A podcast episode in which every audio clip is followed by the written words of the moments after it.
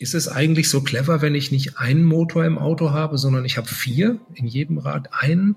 Dann brauche ich ja auch viermal die Leistungselektronik, ich brauche viermal die Kabel, ich muss durch das ganze Auto Stecker und Kabel ziehen, ich muss viermal einen Kühlschlauch hinlegen und einen Kühlschlauch wieder rauslegen. Ist das eine gute Idee? Ich glaube nicht. Dann kommen so Kleinigkeiten wie, was mache ich eigentlich, wenn ich einen Reifenwechsel habe? Muss ich den ganzen Motor ausbauen mit zwei Schläuchen und ein Elektrokabel. Was mache ich eigentlich mit der Bremse, die brüllend heiß wird, wenn ich mal eine Notbremsung habe, 400 Grad. Auf der anderen Seite habe ich minus 20 im Winter. Super toll für die Abdichtung und das ganze System. Direkt daneben habe ich meine Leistungselektronik. Sie können das drehen und wenden, wie Sie wollen. Das wird nicht mehr gut. Geladen. Der Batterie-Podcast mit Daniel Messling und Patrick Rosen. Willkommen zu Geladen, dein Lieblingsbatterie-Podcast für Elektromobilität, Energiewende und Batterieforschung. Wir begrüßen heute erneut in diesem Podcast Professor Martin Doppelbauer. Herzlich willkommen. Ja, danke schön. Sie waren ja letztes Mal schon zu Elektromotoren dabei und das kam sehr, sehr gut an bei unseren Zuhörern und da kamen sehr, sehr viele Fragen, die uns zugeschickt wurden, auch sehr kompetente ähm, und die haben wir jetzt mal zusammengefasst und wollen die mit Ihnen heute mal durchgehen. Für alle die, die jetzt zum ersten Mal dabei sind oder die es vielleicht auch ein bisschen vergessen haben, stellen Sie noch mal ganz kurz kurz vor. Sie sind Professor für hybridelektrische Fahrzeuge am Elektrotechnischen Institut, kurz ETI, des Karlsruher Instituts für Technologie. So, die erste Frage kommt von Tommy R., die hat uns per E-Mail erreicht. Und zwar, beim letzten Podcast habt ihr mich beim Thema Elektromotoren leider komplett verloren. Das versteht niemand, der nicht Elektrotechnik studiert hat. Was ist jetzt der große Unterschied zwischen asynchronen und synchronen Motoren? Es gibt unterschiedliche Funktionsprinzipien von Elektromotoren. Und alle Motoren, die im Auto zu, zum Einsatz kommen, sind Drehfeldmaschinen. Das heißt, bei allen Motoren, die wir im Auto haben, asynchron oder synchron, völlig egal, basiert das Funktionsprinzip darauf, dass sich im Stator, das ist stehende Teil, das ist runde Teil, ein drehendes Magnetfeld ausprägt. Das machen wir einfach über Spulen und über Wechselströme, Drehströme, phasenverschobene Wechselströme. Ist jetzt mal egal, wir machen das, das Ding dreht sich. Das heißt, ich habe also im einfachsten Fall einen Nordpol und einen Südpol die drehen sich magnetisch. In der Realität sind es mehr, typischerweise äh, sechs Pole oder acht Pole, aber das ist so die, das Funktionsprinzip geht auch mit zwei. Der Unterschied ist jetzt ausschließlich in dem mitdrehenden Teil im Rotor. Wie kriegt der sozusagen seine Kraft? Und da gibt es eben diese beiden Varianten, asynchron und asynchron. Auch da gilt ganz grundsätzlich, dass der Rotor sich dreht erfordert, dass der Rotor auch ein magnetisches Feld erzeugt. Und dann kann man einfach sagen, dass der Nordpol vom Stator, der dreht über die Spulen, den Südpol vom Rotor anzieht und umgekehrt. Und dann dreht der Rotor mit. Die Frage ist jetzt, wie kriegt der Rotor sein Magnetfeld? Und da gibt es im Wesentlichen drei Möglichkeiten, die heute in Autos eingesetzt werden. Das eine ist die Permanentmagnetmaschine. Das heißt, ich habe einfach Permanentmagnete, das sind so üblicherweise schwarze Klötzchen, so groß wie ein äh, Dominostein. Davon kommen ganz viele in den Rotor rein, die werden da reingebaut. Die werden einmal aufmagnetisiert in der Herstellung, dann haben die ihren festen Magnet, ihr festes Magnetfeld und dann drehen die sich einfach mit. Diese Permanentmagnetmaschinen, die findet man heute in den meisten Autos, in praktisch allen Autos aus japanischer, chinesischer Produktion, aber auch in den Autos vom VW-Konzern beispielsweise ID3, ID4. Da sind die und in vielen, vielen, vielen, vielen weiteren, da sind die überall drin. Zweite Möglichkeit, da werden wir nachher auch noch ausführlicher drauf kommen, ich kann natürlich auch Spulen in den Rotor einbauen, da einen Gleichstrom durchschicken und dann habe ich Elektromagneten. Das funktioniert aber genauso wie mit den Permanentmagneten. Nennt man dann fremderregte Synchronmaschine oder elektrisch erregte Synchronmaschine. Das sind zwei Worte für das gleiche Ding. Und diese Motoren findet man auch in einigen Fahrzeugen, beispielsweise im Renault Zoe schon seit zehn Jahren. Heute gibt es den ja nicht mehr, läuft aus. Oder auch bei den BMW-Fahrzeugen iX, iX3, iX4 und so weiter sind die auch schon drin. So, und die dritte Möglichkeit ist die Asynchronmaschine. Die ist ein bisschen schwieriger zu erklären, aber so schwierig ist es dann auch nicht. Ähm, die hat nämlich im Rotor erstmal gar keine Magnete, sondern die hat einen Käfig. Und der Käfig besteht einfach nur aus Kupfer- oder Aluminiumstäben. Ja? Und durch diese Stäbe fließt ein Strom, und Strom macht Magnetfelder und dann sind wir wieder fertig, dann hat der Rotor auch ein Magnetfeld. Die einzige spannende Frage ist, wie kommt der Strom in diese Stäbe rein? Und die Antwort lautet durch magnetische Induktion. Deswegen heißen die Dinge auch Induktionsmaschinen im Englischen. Das heißt, wenn die Stäbe jetzt sich durch das Feld des Stators bewegen oder das Statorfeld bewegt sich über diese Stäbe, dann wird eine Spannung induziert. Ja, tut mir leid, das ist halt jetzt tiefe Elektrotechnik. Es wird also eine Spannung erzeugt in diesen Stäben. Und diese Spannung führt dann aber dazu, weil die Stäbe an den Enden kurz geschlossen sind, dass da wieder ein Strom fließt. Und dann gibt's halt Magnetfeld und das Ding dreht sich. Der praktische Unterschied, da ich sagen, ist, dass die Synchronmaschine, dann drehen sich die Rotoren ganz genauso schnell wie der Statorfeld. Deswegen heißt das auch synchron. Synchron bedeutet, der Statorfeld dreht sich mit einer Geschwindigkeit und der Rotor dreht sich exakt gleich schnell. Bei der Asynchronmaschine geht das nicht. Sonst hätte ich diese Spannungsinduktion nicht. Das heißt, der Rotor läuft etwas langsamer als das Statorfeld. Nebenbei hat alles im, in der Praxis, im Auto, wenn man das Auto fährt, überhaupt keinen Einfluss. Das wird alles über die Regelung und Software ähm, ausgerechnet. Also das heißt, man merkt das als Fahrer, als Fahrerin nicht. Mhm. Damit hat sich, glaube ich, die nächste Frage schon erübrigt. Tommy R. fragt noch im Nachgang, welcher dieser Motorentypen, also asynchron Motoren oder Synchronmotoren hat jetzt mehr Vorteile im Elektroauto? Ich glaube, Sie haben es gerade schon beantwortet, aber vielleicht wollen Sie noch was hinzufügen? Also zunächst mal für, für das Benutzererlebnis ist es völlig egal. Ich wollte vielleicht, das habe ich gerade vergessen, noch anfügen, die Asynchromotoren gibt es auch in diversesten Autos, beispielsweise im EQA, EQB, EQC von Daimler sind die drin. Ähm, oder im Renault Twizy sind sie, glaube ich, auch drin, noch ein paar mehr. So, aber die Frage war ja nach den Vorteilen. Äh, zunächst mal äh, vom Fahrerlebnis merkt man den Unterschied überhaupt gar nicht. Das ist anders, glaube ich, das habe ich letztes Mal auch gesagt, anders als bei einer, bei einem Verbrenner, wo man vier und sechs Zylinder, wenn man ein bisschen affin ist, schon auseinanderhalten kann, auch am Fahrerlebnis und Diesel- und Autokraftmaschinen merkt man sofort. Ähm, das merkt man im Elektroauto nicht. Der, die Unterschiede sind aber in der Produktion. Das heißt, für den Hersteller beispielsweise, wenn ich Permanentmagnetmaschinen mache, brauche ich eben diese Permanentmagneten. Die kommen aus China. Das ist rohstoffkritisch, umweltkritisch, unter Umständen auch beschaffungsmäßig kritisch. Wenn ich Asynchronmaschinen mache, habe ich einen etwas schlechteren Wirkungsgrad, da brauche ich ein bisschen größere Batterie. Wenn ich fremddirekte Synchronmaschinen mache, sind sie technologisch aufwendiger, werden sie ein bisschen teurer in der Herstellung. Aber das ist wirklich auf dem Produktionslevel.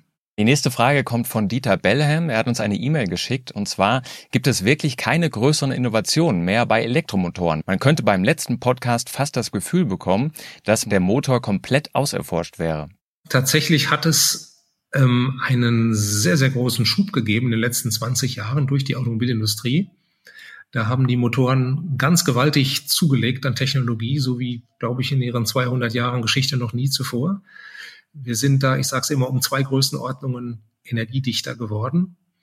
Das heißt also, die, die Leistung, leistungsdichter muss man sagen, die Leistung pro Volumen, pro Gewicht ist um Faktor Größenordnung 100 äh, größer geworden. Das ist also gigantisch. Diese Weiterentwicklung gibt es jetzt nicht mehr. Da sind wir jetzt mittlerweile an einem Punkt angekommen, wo es nicht weitergeht. Aber der nächste Schritt ist eben das Thema Produktionstechnik. Wie mache ich diese Motoren preiswerter? Also die Frage, wie mache ich sie kleiner, haben wir, glaube ich, jetzt gelöst. Viel kleiner wird es nicht mehr. Jetzt ist der nächste Schritt, wie mache ich sie preiswerter? Wie kann ich Motoren so bauen, dass sie eben sich sehr einfach, sehr kostengünstig sehr schnell produzieren lassen. Und da gibt's noch eine ganze Menge Dinge, die nicht vollständig erforscht sind. Gerade das Thema Wicklung ist noch ein ganz spannendes. Ähm, Hairpin, Mattenwicklung hat vielleicht mal der eine oder andere gehört. Da sind noch viele Dinge zu tun. Thema Kühlung kann man immer noch weiterentwickeln. Also es ist noch vieles zu machen und es gibt ja auch noch neue Motorprinzipien. Wir werden sicherlich noch auf die Axialfußmaschine zurückkommen, äh, auf diese elektrisch rechte Synchromaschine, die heute noch sehr teuer ist in der Produktion ähm, wo es noch viele Möglichkeiten gibt. Ohne jetzt zu viel zu verraten, wir haben so das Gefühl, wenn wir diese Schlagzeilen zu ähm, der Entwicklung von Elektromotoren lesen, dass es eigentlich immer um Effizienz, Leistung Kosten und die Nachhaltigkeit geht. Ähm, dazu passt die nächste Schlagzeile von Automotor Sport. Dort heißt es, der Automobilzulieferer ZF entwickelt mit dem i2SM einen fremderregten Synchronmotor ohne Magnete und seltene Erden. Es wird ihn für 400 und 800 Volt Betrieb geben. Das lesen wir am 1. September 23, also jetzt vor zwei Monaten. Und passend dazu fragt Michael D. per E-Mail, wie hoch steht denn die Chance, dass deutsche Firmen die Elektromotoren so weiterentwickeln, dass wir zumindest diese eine Komponente in die Welt rausexportieren können, wenn schon nicht das ganze Elektroauto? Naja, ich hoffe ja sehr stark, dass wir auch Elektroautos exportieren. Wir tun das im Moment ziemlich erfolgreich nebenbei bemerkt.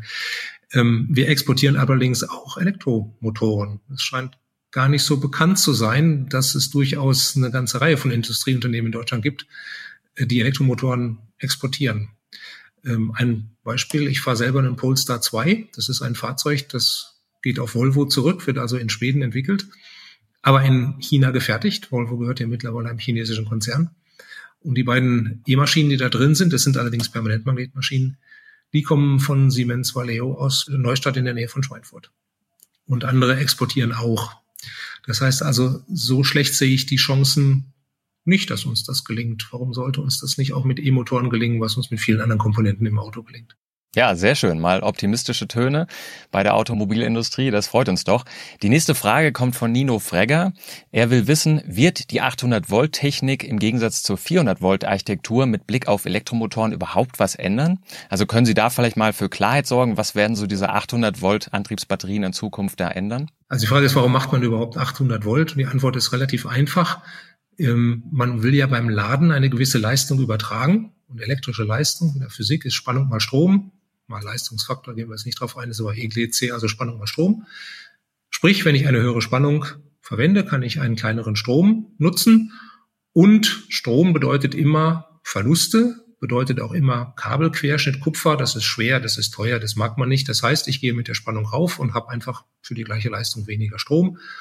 Ähm, tatsächlich ist es so, wir können heute mit den 400 Volt Systemen offiziell bis 200 kW laden. Tesla macht es auch bis 250 kW, aber dann ist wirklich mal ein Punkt erreicht, wo es nicht weitergeht. Und mit den 800 Volt Systemen kann man das ja, nahezu verdoppeln, 350 kW in Grenzen sicherlich auch Richtung 400 kW. Spätestens, wenn wir mal LKWs schnell laden wollen, sind wir sowieso bei 800 Volt oder noch höher. Da geht's gar nicht mehr anders. Das heißt, man macht das also primär tatsächlich aufgrund der Ladegeschwindigkeit und es wird auch einen positiven Einfluss haben auf die Leistungselektronik, weil auch die äh, Halbleiterschalter in der Leistungselektronik sind strombegrenzt. Wenn ich also etwas höhere Spannung nehme, bei kleinerem Strom bin ich da auch kleiner, kostengünstiger und leichter. Dem Elektromotor hilft es nicht. Überhaupt nicht. Tatsächlich ist es sogar so, dass es ein bisschen schadet. Der Effekt ist aber nicht allzu groß. Wenn ich höhere Spannungen nehme, brauche ich mehr Isolationsmaterial. Das heißt, ich kann im gleichen Volumen weniger Kupfer unterbringen und dann wird der Motor etwas weniger effizient. Aber der Effekt, ich sage es nochmal, ist gering. Also das, man muss jetzt nicht glauben, dass da ähm, viel zusammenkommt. Das sind ein paar wenige Prozent, wenn überhaupt. Aber dem Motor hilft es zunächst mal nicht. Mhm. Können Sie da nochmal differenzieren? Diese 800 Volt, die betrifft ja zunächst einmal die sozusagen die Batteriearchitektur, den Antriebsstrang, aber eben nicht das Bordnetz selber, oder? Also ich frage mich, welche ähm, Leitungen müssen denn da jetzt sozusagen neu isoliert werden und äh, verlieren an, äh, an Durchmesser, was das Kupfer betrifft? Alle Leitungen, alle Leitungen im, im HV-System natürlich nur äh, werden mit der doppelten Spannung beaufschlagt. Also das betrifft die Batterie, es betrifft den Umrichter, es betrifft die Ladeelektronik in oder außerhalb des Fahrzeugs. Ähm, es betrifft den Motor, alle Steckverbindungen, alles im Fahrzeug wird auf 800 Volt umgesetzt. Also ich möchte nochmal betonen, dieser Effekt, dass man da mehr Isolation braucht bei 800 Volt gegenüber 400 Volt, ist definitiv vorhanden. Der ist aber nicht kritisch, weil solange man unter den 1000 Volt bleibt, 1000 Volt ist in der Elektrotechnik so die, die Grenze ab, wo es dann ein bisschen aufwendiger wird ähm, solange man da drunter bleibt, ist es eigentlich sehr, sehr gut beherrscht. Und auch drüber ist es beherrscht, aber dann wird der Aufwand größer und darunter ist der Aufwand eigentlich sehr überschaubar. Wir haben Ihnen eine Schlagzeile aus dem Handelsblatt mitgebracht vom 12.09. diesen Jahres. Mercedes will Zulieferer ausstechen. Bei Mercedes kamen die Elektromotoren bislang vom Zulieferer ZF und Valeo. Nun will der Autohersteller die Antriebe wieder selbst produzieren. Der Stuttgarter Autobauer hat die Electric Drive Unit für seine ab 2025 erscheinenden Elektroautos weitgehend selbst entwickelt. Was lesen Sie denn aus solchen Nachrichten heraus? Also es überrascht mich nicht, muss ich sagen, denn es ist ja naheliegend, dass die Automobilhersteller, die in der Vergangenheit ihre Verbrennungsmotoren selber gebaut haben, auch in Zukunft ihre Elektromotoren selber bauen werden. Äh, das war nur eine Übergangszeit, dass sie diese Motoren bei Zulieferern gekauft haben. Es ähm, gibt auch andere, die das schon lange machen. Beispielsweise Volkswagen baut seine Motoren selber. Auch äh, Renault, Schrägstrich Stellantis, baut seine Motoren selber. Das machen sie schon seit längerem. Die haben früher von Conti zugekauft, bauen jetzt selber. Und ich bin sicher, das werden wir auch noch bei anderen sehen. Ich denke, die Zulieferer werden Komponenten äh, mehr und mehr zuliefern, beziehungsweise dann für kleinere Serien die Motoren zuliefern. Für Spezialfahrzeuge, wo die Hersteller sagen, naja, das müssen wir jetzt nicht selber machen. Das ist ja nicht anders, als es heute ist, bei den Verbrennungsmotoren auch. Kommen wir zur nächsten Frage. Die ist tatsächlich jetzt ein bisschen anders. Der User Die Welt ist bunt fragt auf YouTube. Jeder geht so locker über Kupfer drüber. Wäre mal spannend zu betrachten, ob wir tatsächlich genug Kupfer haben, um all die E-Autos zu bauen. Dazu gibt es Zahlen, die zeigen, dass wir nicht genug Kupfer weltweit haben. Herr Doppelbauer, sehen Sie das ähnlich oder können Sie das entkräften? Das sehe ich nicht ähnlich. Also ganz grundsätzlich gilt ja für alle Materialien, egal welches wir nehmen, ähm, dass wir nicht genug haben, um auf tausende von Jahren irgendetwas zu bauen. Wir müssen also in einen Recycling Prozess hineinkommen mit allen Materialien. Das gilt äh, unter anderem eben auch für Kupfer. Ich glaube, Eisen und Aluminium haben wir wohl genug, aber alles andere wird dann schon schwierig, oder Bauxit, dann wird dann schwierig. Wie viel Kupfer haben wir denn? Ähm, tatsächlich haben wir im Moment noch für die größenordnungsmäßig 50 Jahre Kupfer. Also wenn wir Neukupfer äh, rechnen, was wir heute kennen, wo wir die Reserven äh, kennen oder die Förderorte kennen, haben wir etwa für 50 Jahre. Dann gibt es noch Ressourcen. Das sind also Förderstellen, von denen wir wissen, wo sie sind. Die sind aber schwieriger abzubauen und entsprechend auch teurer abzubauen. Das wird dann nochmal für 100 Jahre reichen. Egal wie man es dreht, äh, es ist nicht allzu lange ne, in Bezug auf die Geschichte der Menschheit. Und da bin ich wieder bei dem Thema vom Anfang. Wir müssen Recycling machen. Und bei Kupfer zum Glück kann man sehr gut recyceln. Kupfer ist ein Edelmetall, was man sehr gut ähm, aus dem restlichen Metall trennen kann. Und auch da habe ich eine Zahl. 43 Prozent des Kupfers, was heute in den Autos eingesetzt wird, ist recyceltes Kupfer, also Sekundärmaterial. Also fast die Hälfte schon. Und wir müssen natürlich auf 100 Prozent kommen, sonst wird das nicht nachhaltig. Das ist ganz klar. Aber das müssen wir mit allen Materialien und deswegen sehe ich das jetzt nicht besonders kritisch. Ich glaube, Kupfer ist eines der unkritischeren Materialien. Betrachten wir nochmal den Radnahmotor. Da haben Sie sich im letzten Podcast ja nicht gerade als großer Fan geoutet, muss man sagen. Ich zitiere Sie mal kurz. Ähm, es gibt gute Gründe, warum kein Hersteller diesen Weg geht. Dazu jetzt die Frage von SebVV, auch auf YouTube. Der Aptera E hat zwei Radnahmotoren, ist aber zugegebenermaßen ein untypisches Auto. Ist es denn wirklich unvorstellbar, dass äh, Radnahmotoren kommen? Herr Doppelbauer? Unvorstellbar ist gar nichts. Also wenn der Hersteller sagt, ich mache das aus ideologischen Gründen, dann macht er das halt. Es macht nur keinen Sinn. Es ist einfach sehr teuer und ähm, macht überhaupt keinen Sinn und deswegen macht es er eben. Diesen Aptera E kannte ich gar nicht. Also ich weiß nicht, ob der in Deutschland auf dem Markt angeboten wird, habe ich noch nie von gehört. Ähm, aber herzlichen Glückwunsch. Na gut, dann gibt's halt einen. Ich will das vielleicht nochmal erklären, warum das eine schlechte Idee ist. Und das hat zwei Hintergründe, würde ich mal sagen. Das eine ist kommerziell und das andere ist physikalisch. Und das Blöde ist, an der Physik kommt man nicht dran vorbei. Hm? Physikalisch kann man sagen, dass alle Arten von mechanischer Energie, äh, Leistung P zurückzuführen sind auf Drehmoment und Winkelgeschwindigkeit. P ist M mal Omega oder simpel formuliert Drehzahl und Drehmoment. Und wenn ich jetzt einen Elektromotor baue, dann kann ich Drehzahl sehr, sehr einfach erreichen, weil der Motor ja am Ende des Tages nur eine Walze ist aus irgendwelchen Stahl und von mir aus auch Permanentmagneten, die sich dreht. Ein rundes Ding, was sich dreht. Da kann ich sehr schnell drehen, ohne allzu großen Aufwand zu haben. Drehmoment auf der anderen Seite tut mir richtig weh, weil Drehmoment ist Strom. Strom heißt dicke Kabel, sind wir wieder beim Kupfer. Strom heißt teure Leistungselektronik. Strom heißt Verluste. Das macht alles keinen Spaß. Das ist furchtbar teuer. Und deswegen werde ich immer versuchen, bei einem Elektromotor die Leistung primär über die Drehzahl zu holen, mit so wenig Drehmoment wie möglich. Das ist immer die kostengünstigste Lösung. Und damit sind wir weg vom Radnabenmotor, weil der Radnabenmotor dreht sich so schnell wie das Rad und das Rad dreht sich relativ langsam. Größenordnung, je nachdem wie schnell Sie fahren, 1200, 1500 Umdrehungen pro Minute. Das ist ungefähr ein Zehntel von dem, was ein Motor heute im Inneren eines Autos dreht. Dann brauche ich natürlich ein Getriebe und das passt alles nicht mehr ins Rad und deswegen geht das nicht. Das ist erstmal ganz fundamental. Das ist ungefähr so wie eins und eins gleich zwei. Daran kann man nicht diskutieren. Das ist so, das ist Physik. Und jetzt kommen noch viele andere Effekte, die ja teilweise in den Fragen auch waren. ist es eigentlich so clever, wenn ich in ein Rad eine riesige Masse einbaue, ungefedert? Was macht denn das mit dem Fahrverhalten? Antwort, nee, das ist nicht wirklich clever. Ist es eigentlich so clever, wenn ich nicht einen Motor im Auto habe, sondern ich habe vier, in jedem Rad einen? Dann brauche ich ja auch viermal die Leistungselektronik, ich brauche viermal die Kabel, ich muss durch das ganze Auto Stecker und Kabel ziehen, ich muss viermal einen Kühlschlauch hinlegen und einen Kühlschlauch wieder rauslegen. Ist das eine gute Idee? Ich glaube nicht. Dann kommen so Kleinigkeiten wie, was mache ich eigentlich, wenn ich einen Reifenwechsel habe? Muss ich den ganzen Motor ausbauen mit zwei Schläuchen und einem Elektrokabel? Was mache ich eigentlich mit der Bremse, die brüllend heiß wird, wenn ich mal eine Notbremsung habe, 400 Grad? Auf der anderen Seite habe ich minus 20 im Winter. Super toll für die Abdichtung und das ganze System. Direkt daneben habe ich meine Leistungselektronik. Sie können das drehen und wenden, wie Sie wollen. Das wird nicht mehr gut. Und dann stellt man sich am Schluss die Frage, wofür mache ich es eigentlich? Warum will ich das eigentlich? Und dann kommt die Antwort, ja, dann spare ich mir ja Platz im Motor. Das ist zwar schon richtig, aber wie groß ist ein Elektromotor? So viel, ne? 250 kW Motor ohne Getriebe vielleicht auch so. Hm? Das ist das, was ich mir spare. Aber dafür brauche ich jetzt viermal die Leistungselektronik, nicht nur einmal. Ich brauche die ganzen Kabel und Schläuche und ich brauche auch die ähm, Kühlmittelverteilung und die ganze Sensorik. Das muss alles vervierfachen. Unter uns, da kommt mehr dazu, als weggeht nützt also noch nicht mal was. Also warum würde man das machen wollen? Das verstehe ich nicht.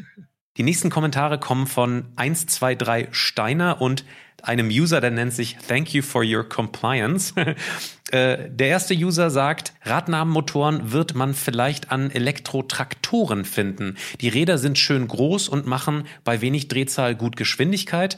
Und der zweite User ähm, sagt noch, bei Radnabenmotoren wurde so logisch argumentiert, wie Sie das auch jetzt gerade machen, Herr Doppelbauer, wieso denn nicht bei Lkw-Betrieb?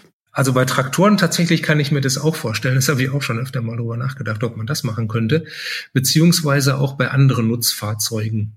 Ähm, wenn wir mal in den militärischen Bereich reingucken und ich habe dann halt Fahrzeuge mit speziellen Anforderungen, ganz niederflurig und solche Sachen, dann kann ich mir das gut vorstellen. Ähm, ich spreche hier vor allem vom Massenmarkt Pkw. Ne?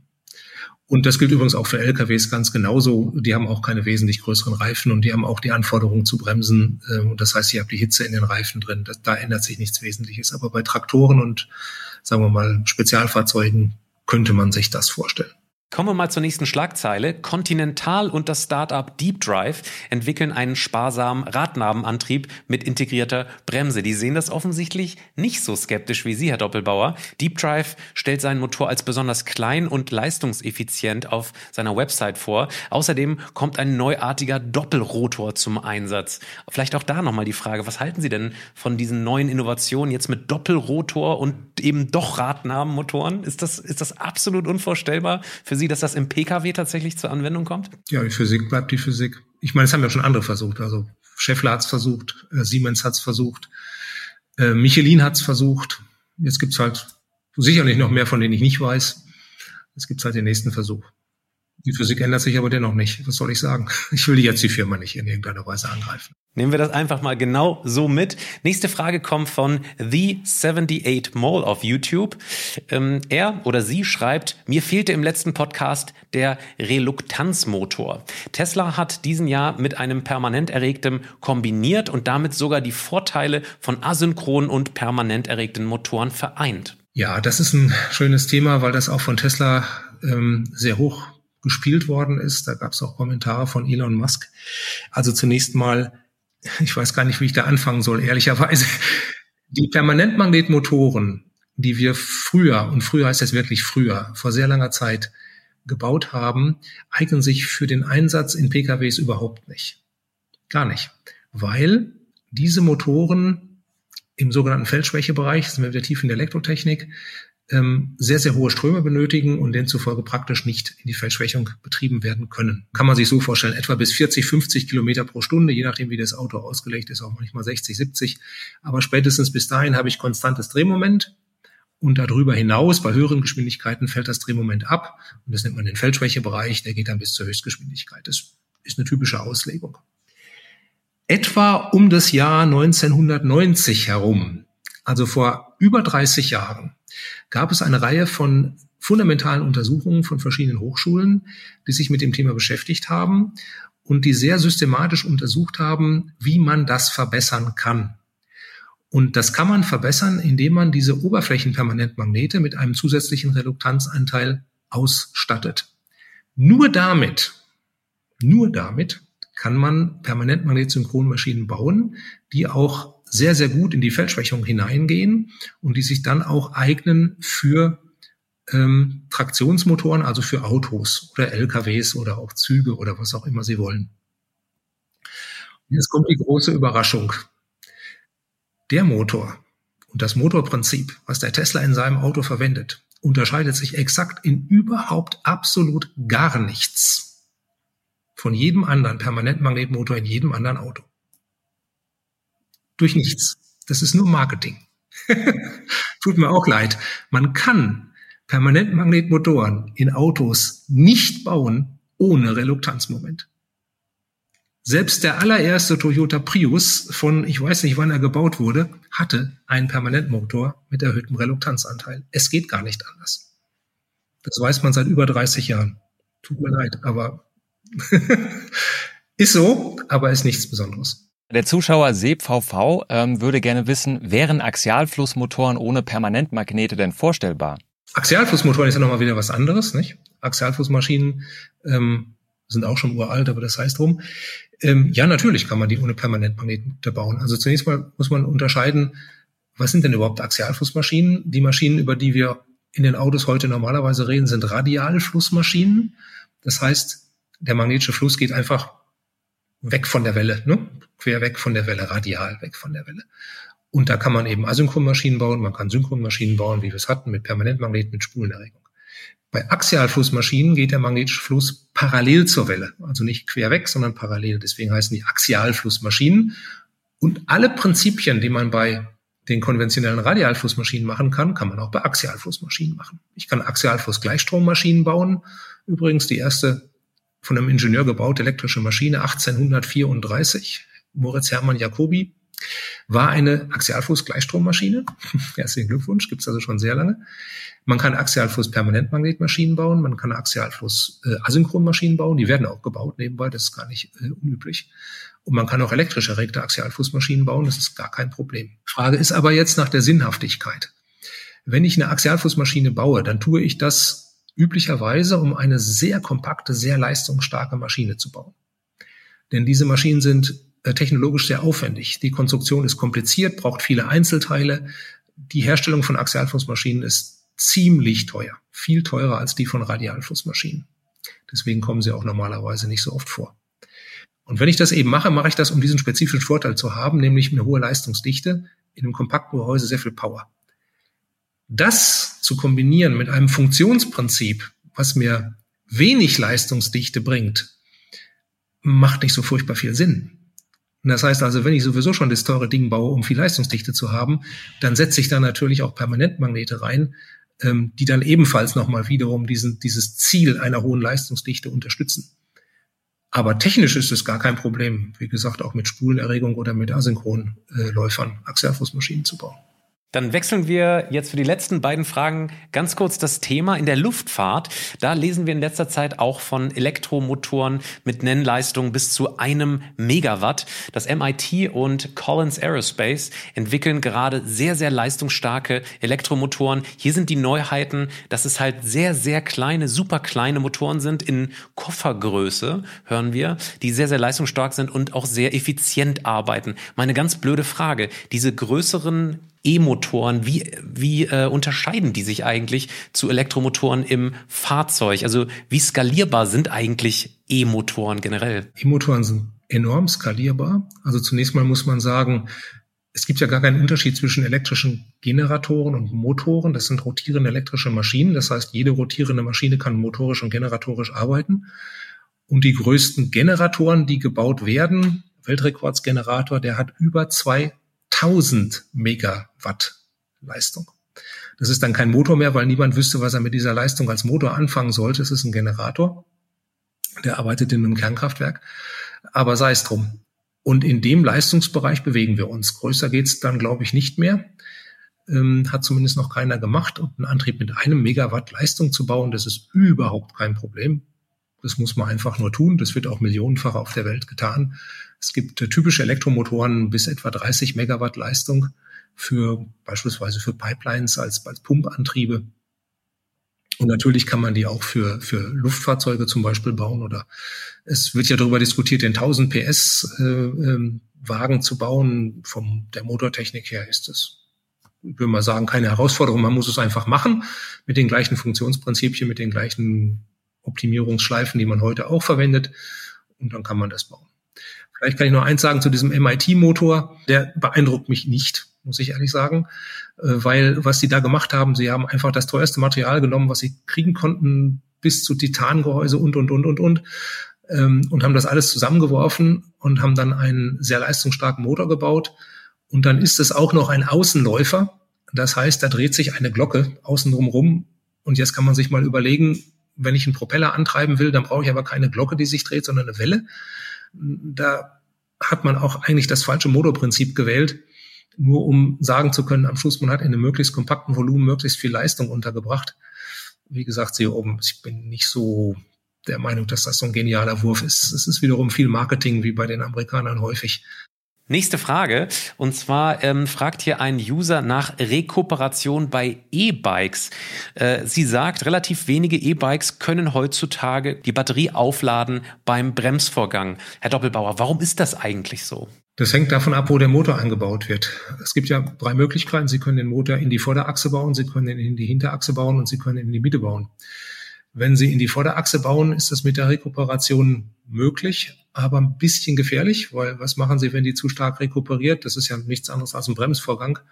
Und man kommt dann auf schottrigen Untergrund, dann liegt man sehr schnell auf der Nase, mag man nicht, also eher lieber nicht so viel rekuperieren.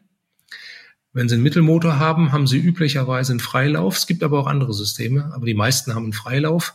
Das heißt, der Motor steht, wenn Sie bergab fahren, können Sie auch nicht rekuperieren. Und das Einzige, wo Sie rekuperieren können, ist dann, wenn Sie den Motor in die Hinterachse bringen.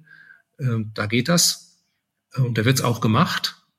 Ähm, wiederum mit dem Nachteil, dass es ein bisschen aufwendig ist. Sie müssen dann einen Kontakt haben am Bremshebel, dass man also den Bremshebel zieht und dann fängt er mit dem Rekuperieren an.